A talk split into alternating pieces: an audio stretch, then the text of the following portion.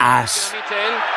Michel que va a pisar el área. Butragueño en el punto de penalti. Hace un recorte. Michel va a buscar el disparo. Hemos empezado esta maravillosa y nostálgica serie con Emilio Butragueño.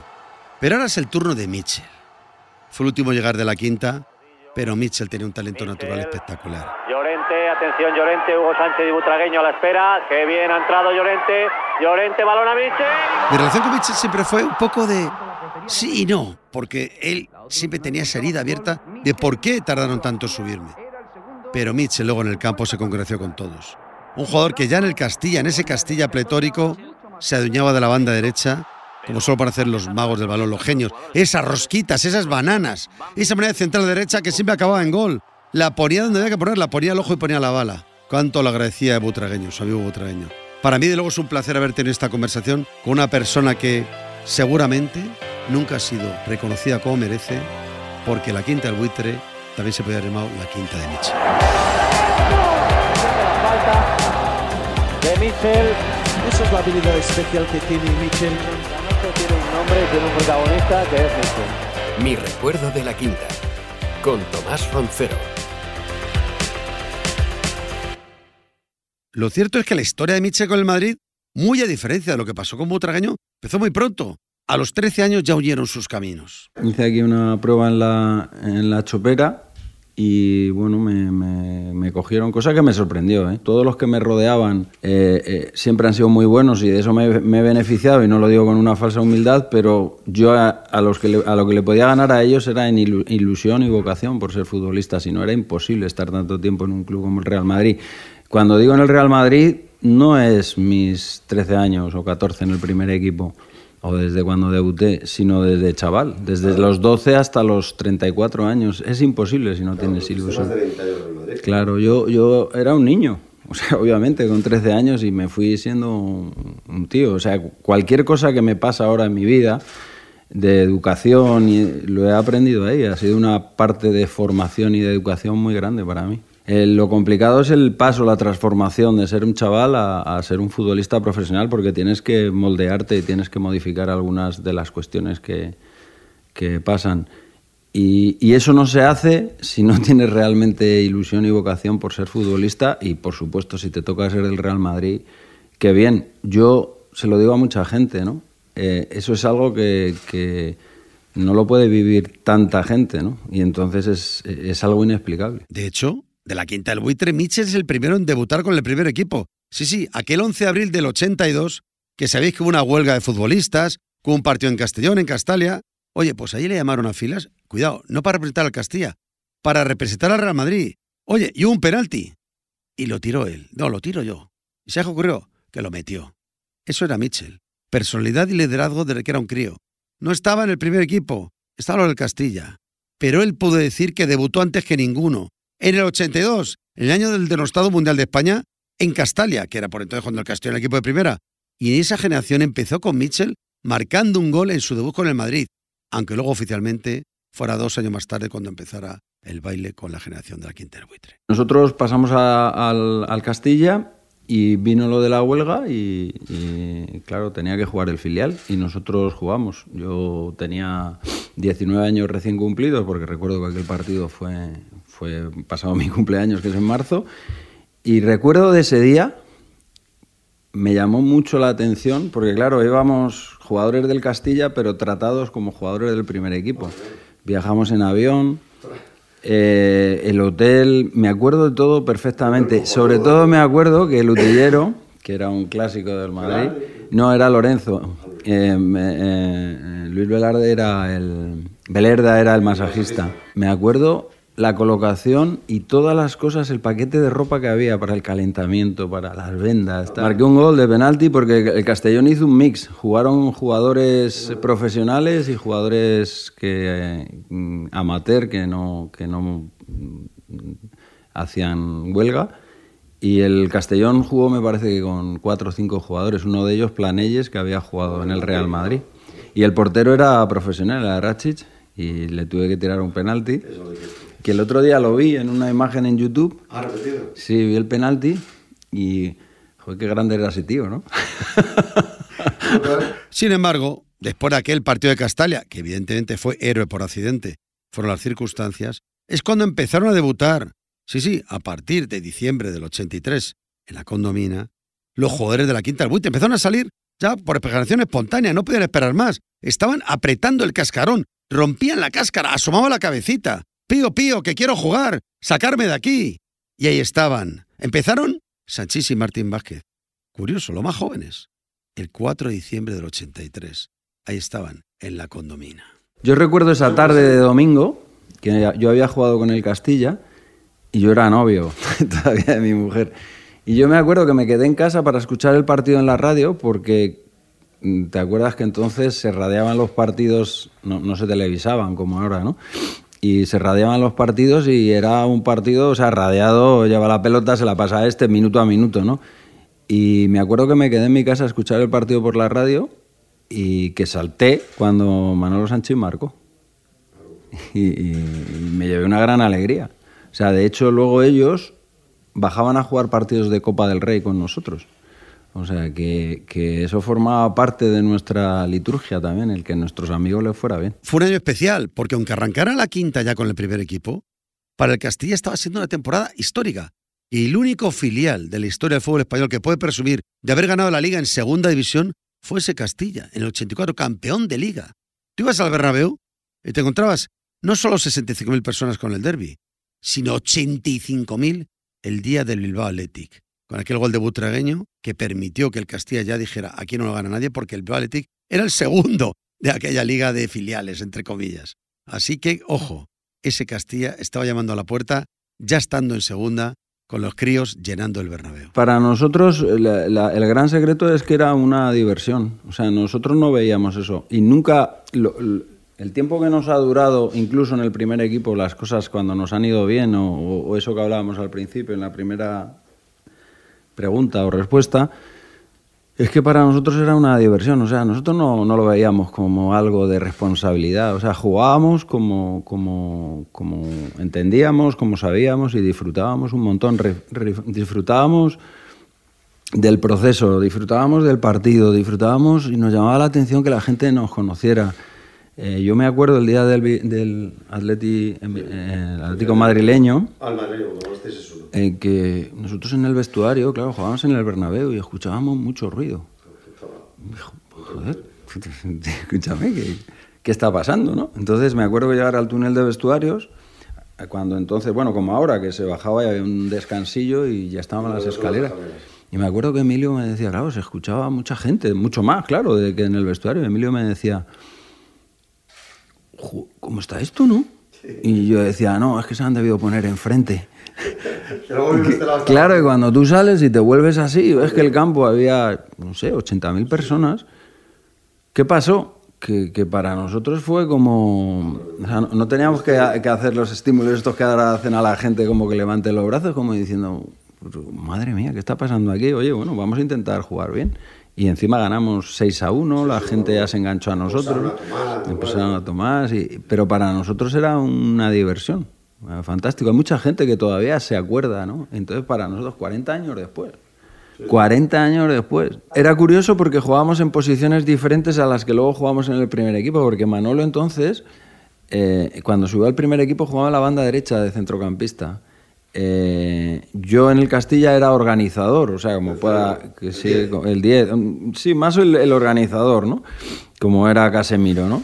Eh, y, cuando llegamos al primer equipo, a mí me pusieron la banda izquierda, Manolo de central, bueno, al principio jugaba de centrocampista, de central, o sea que no, solamente éramos em, eh, jugadores a los que nos fue bien, sino que, que éramos jugadores útiles, ¿no? Que, que, ser versátil es un ejemplo también de la cantera del Real Madrid.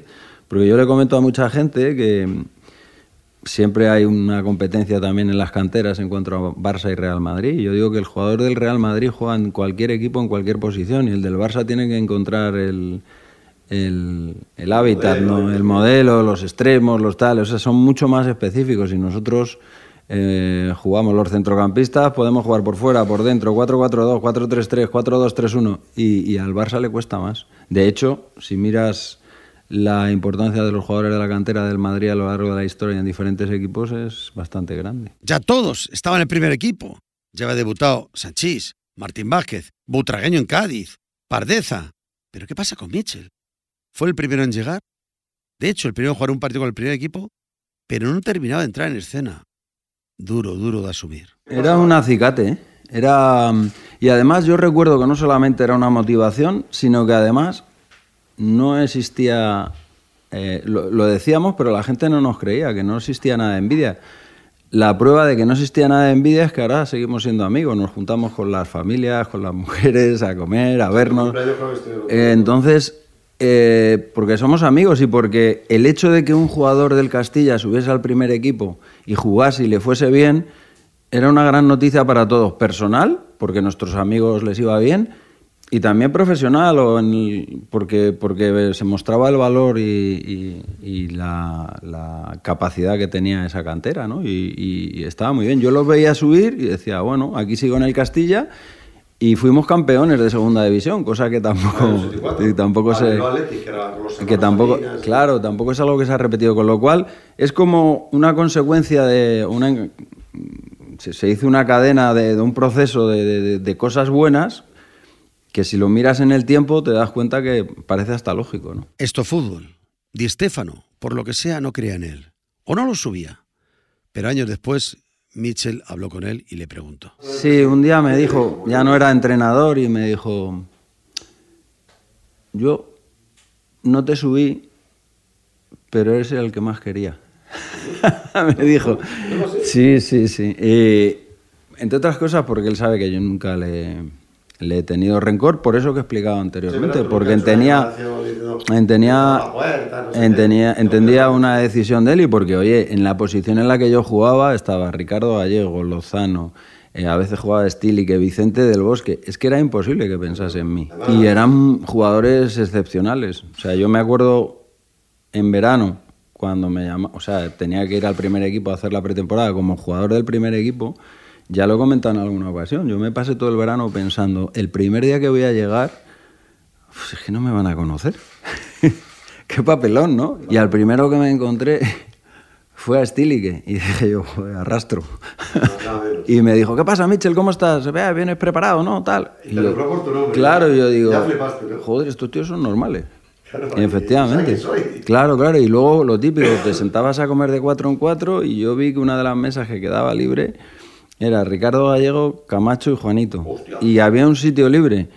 Y yo me hacía las orejas, claro, porque yo digo, "Ay, no me voy a sentar ahí, ¿no?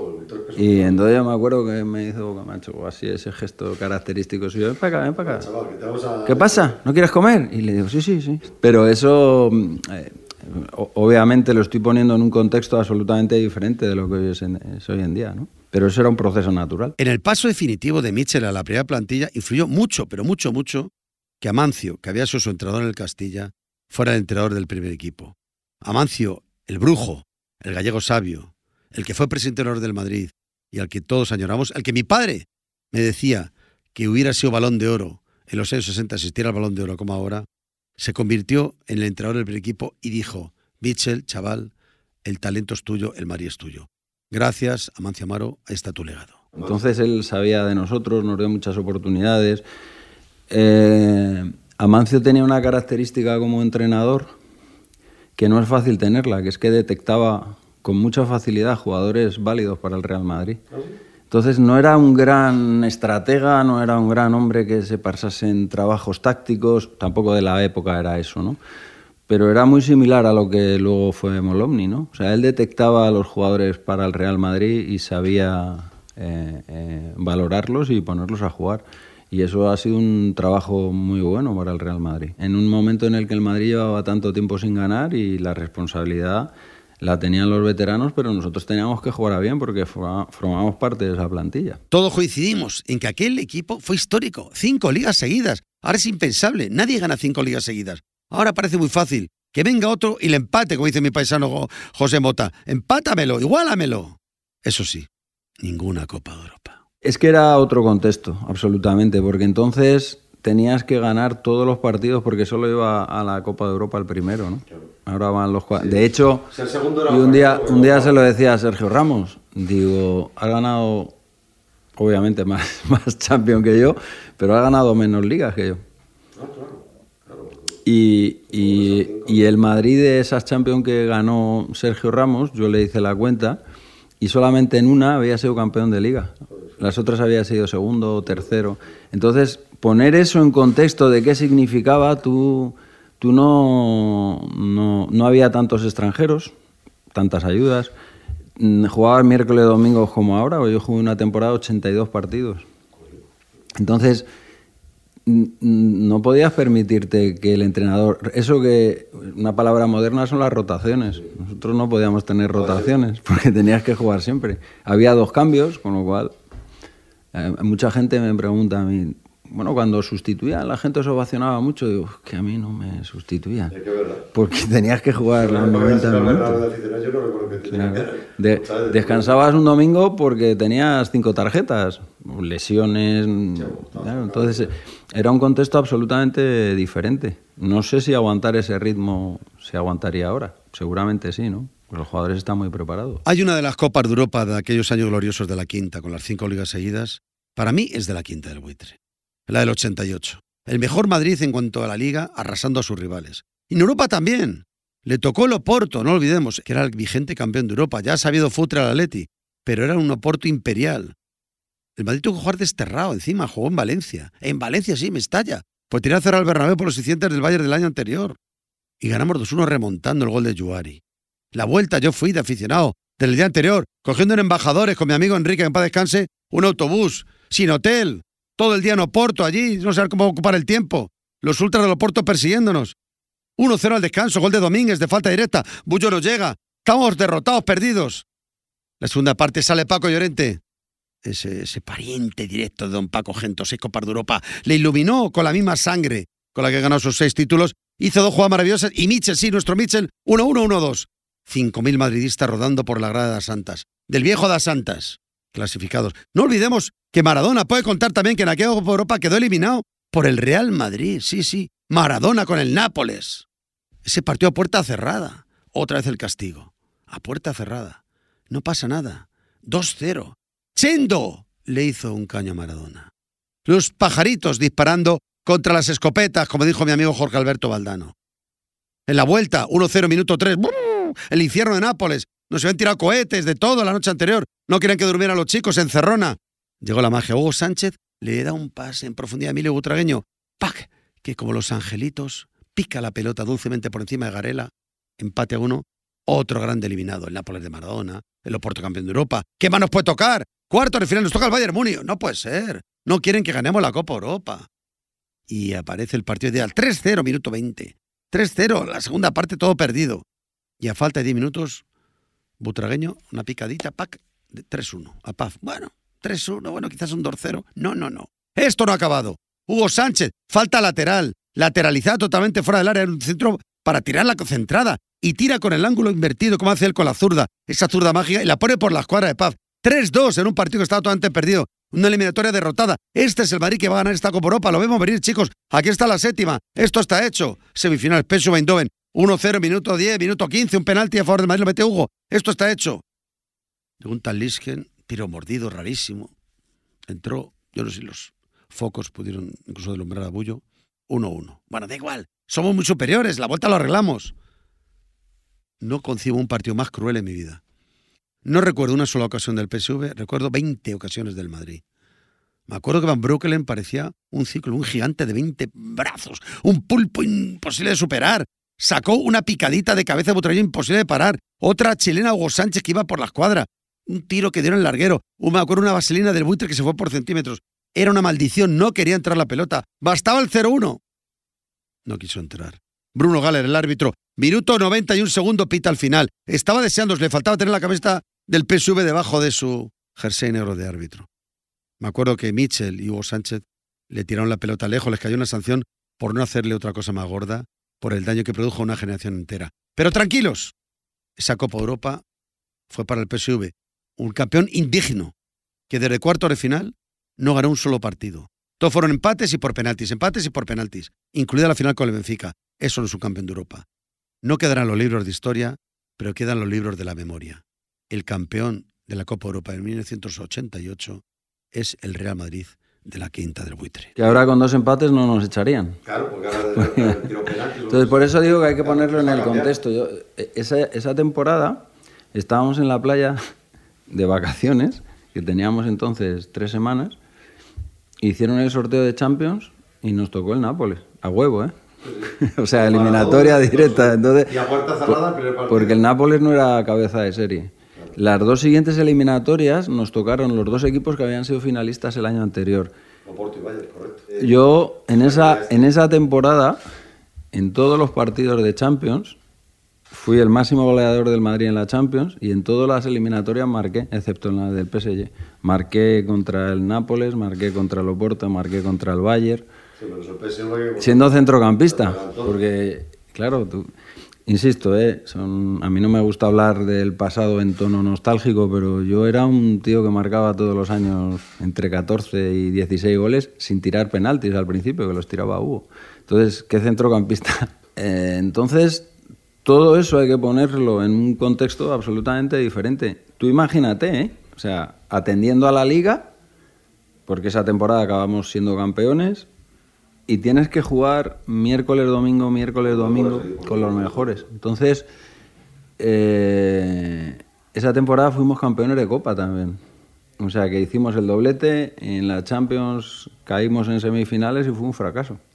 De hecho, cambia nuestra vida a partir de ese momento. Yo, por ejemplo, de esas dos ligas de Tenerife que la gente habla, yo estoy convencido que con este sistema de competición europea, esas dos ligas no las hubiésemos perdido. Porque había tal tensión alrededor del equipo en el último partido, tener que ir a Tenerife, tener que ganar, que, eso te, generaba una tensión alrededor que no era fácil, después de 80 partidos. Pero yo recuerdo a las 9 de la noche los partidos eh, y a las 8 de la mañana los- estaban aporreando la puerta. Yo, yo me acuerdo llegar a, lo- a los partidos europeos a las 9 de la noche y era un agotamiento. Entre aguantar, entre aguantar a Camacho y a sus secuaces en el hotel y venga, no sé qué lle- Llegabas desintegrado, ¿sabes? Llegabas desintegrado, ¿no? ¿Qué, qué hacéis dormido? Joder, pues que hay que dormir, ¿no? Di- Dice el, dice el manual que hay que descansar. Entonces era como una, una, una relación muy, muy diferente, lógicamente, porque éramos todos amigos, éramos todos del país, éramos todos muchos de la cantera. En esa época buena, de Madrid, en esa época, yo fui director de la cantera durante dos años y medio. Yo tenía una foto en la que el, el equipo campeón tenía 21 jugadores, tenía dos extranjeros, éramos eh, 16 jugadores de la cantera, die- 14 jugadores de la cantera, de los cuales 12 éramos de Madrid. Que esa es otra teoría mía sobre que los jugadores de las canteras fundamentalmente triunfan cuando crecen en su entorno. Es cierto, ese Madrid de la épica, de los años 80, el de las grandes remontadas que tantos de mi generación recordamos para siempre, no era la Champions, era la Copa de la UEFA. Pero aquella Copa de la UEFA era como una Champions, porque el segundo, tercer y cuarto de cada liga jugaba en la Copa de la UEFA, solo el campeón de liga jugaba en la Copa Europa. Por lo tanto, el nivel de los rivales era altísimo. Por eso hubo tantas grandes noches europeas. Y Mitchell tuvo la suya. Claro que la tuvo. Recuerdo aquel día, la semifinal de la UEFA con el Inter de Milán. 2-0 en San Siro. Es ¿esto cómo lo remontas? Un Inter durísimo. Un equipo bragado, italiano, que sabía cerrarse. Pero ya lo dijo Juanito. ¿Verdad, Juan? 90 minutos en el Bernabéu son molto longo. Y efectivamente, llegó el partido de vuelta. El Madrid volteó el partido y llegó la gloria para el gol de la clasificación, el 3-0, que lo metió Mitchell. Sí, Mitchell, el bambino, el bambino de oro. Ese sí que se lo merecía. Mitchell fue tu noche, tu noche europea, y siempre te lo agradeceremos los madridistas. Fue uno de los primeros partidos de Molomni, ¿no? Y me acuerdo que terminé el partido, yo llamé a Mancio, digo, he empezado a meter goles y a hacer grandes partidos cuando usted no está. Y me dice, pero eso eh, yo te lo agradezco porque es una confirmación de que no me equivoqué contigo. Mitchell tenía una personalidad especial. Eso le hizo tener siempre un tendido del 7 del Bernabéu. Ese tendido del 7 que tuvieron tantos otros. Juanito incluso. Eh, Guti después. Velázquez y Del Bosque en su momento. Hasta Zidane lo tuvo. Ese tendido del 7 que yo siempre lo digo, digo, no parecen del Madrid. Porque siempre están buscando el lado oscuro de la luna, no el claro. Mitchell tenía tantas cosas buenas que por cada detallito que no le gustaba le silbaban. Un silbido duro, frío, aislado. Pero a Mitchell le llegaba. Su Madrid no podía tratarle así, aunque la mayoría le quisiera y le adoraba y le respetaba. Pero se oían esos silbidos. Un día en el 89, celebrando una liga con el español, justo antes de llegar al descanso. Día de fiesta, día de alegría, día de alirón. harto de esos silbidos que le acompañaban, decidió irse directamente a los vestuarios. Yo sé que él no está orgulloso de ello y no lo volvería a hacer, pero entiendo su orgullo. No merecía un grande que le trataran como le trataron. Pero todo hay que decirlo. El madrismo fue sabio. Sabe que cuando se fue luego ya a México, Atlético Celaya, con su amigo Emilio Butragueño, con Hugo Sánchez, no habían sido justos con él. Cuando una historia de amor se rompe de mala manera y una de las partes sabe que no ha sido justo con la otra, hay que buscar un momento en la vida para reconciliarse, para darse un abrazo y para volver a unir los corazones. Y eso ocurrió en su despedida.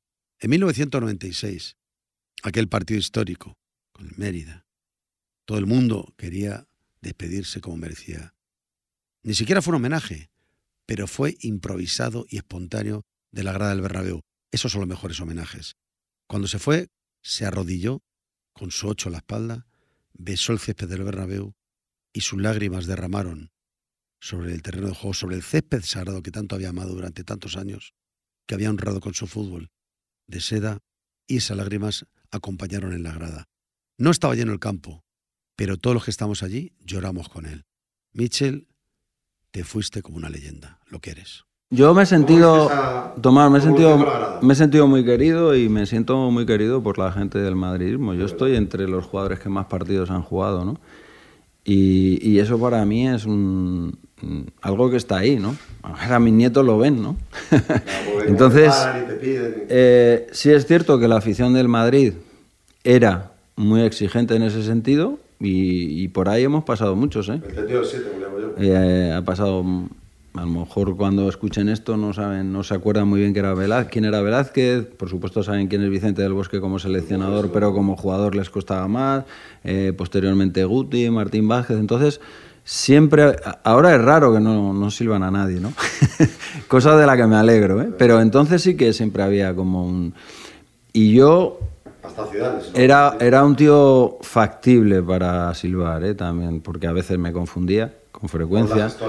También era un tío, era y tengo una personalidad más rebelde y más cuestiones y bueno, pero pero desde ese momento yo, yo cometí un error yéndome del campo, pero de ese momento los la mayoría silenciosa se puso activista en favor mía y el último día fue el ejemplo, es el día más importante de mi vida futbolística, el último día en el Bernabéu. ¿Ah, es más es el único día que no puedo verlo.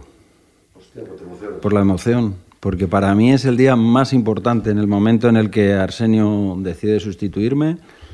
Em, cuando dicen que cuando te vas a morir mm, pasa tu vida por delante, en ese momento, en esos 40 metros que tuve que recorrer, mucha gente me dice, ¿pero tenías previsto arrodillarte o agacharte y besar el campo? No, pero era algo eh, que, para mí ha sido... esa imagen no se me borra, ¿no? Es una imagen que tengo en mi casa. Ah, sí, tengo muchísimas fotos de mi época futbolística, porque entonces hacían fotos. Eh, y esa es la imagen que, tengo en mi casa como... De, de, hecho la tengo hecha meme, ¿no? A veces se lo mando a mis amigos. Yo creo mm, que, es un magnífico recuerdo y una magnífica enseñanza. Es verdad lo que, y es indiscutible, ¿no? No ganamos la Copa de Europa, pero estamos en el cariño de la gente, porque yo creo que la gente se sentía partícipe de que eran como nosotros. Ellos estaban en la grada y nosotros en el campo. Eh, lo más satisfactorio personalmente de esa época obviamente es haber jugado en el Real Madrid, que nos haya pasado lo que nos ha pasado, pero es ahora que somos mucho más mayores, ya han pasado 40 años, y la gente sigue parándonos por la calle diciéndonos cosas tan entrañables como qué felices me hicisteis, y yo les digo, y vosotros a mí, ¿no?